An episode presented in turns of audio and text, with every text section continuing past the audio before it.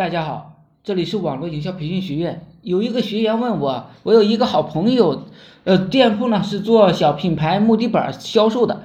这个城市的外来人口非常的多，在建材这个行业，除了红星美凯龙，就是我们朋友这个建材市场的最好了。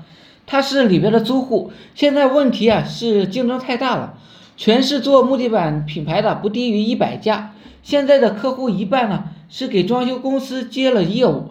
等于是就剩下一半供客户了，这一半客户每天接到的推销电话比较多，我们打电话过去销售基本上是没有什么用了。做了一个赠品引流，二百元的木地板护养，这些都不敢，客户都不感兴趣。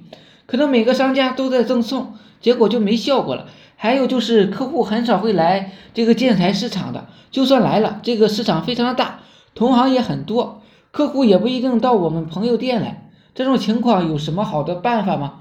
或者说好的销售模式吗？我说啊，现在出现这样问题，是不是就接触不到业主？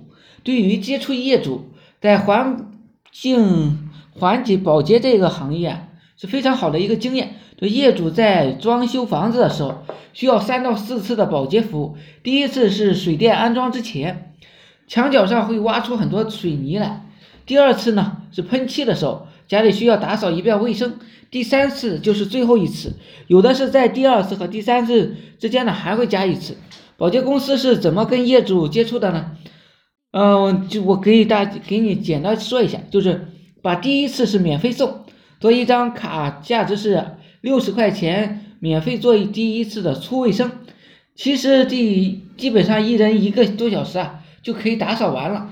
给员工也就二十块钱的钟点，嗯，跟物业公司合作，因为业主的装修的时候需要给物业公司交一个垃圾运输费，业主在交垃圾运输费的时候啊，物业公司会把这个卡赠送给业主。第一次只要是接触到这个业务之后，后边的几次保洁啊，基本上也就是非这家保洁公司莫属了，这个你能理解吧？就是所以接触业务主啊。它引流产品并不一定是木地板保养。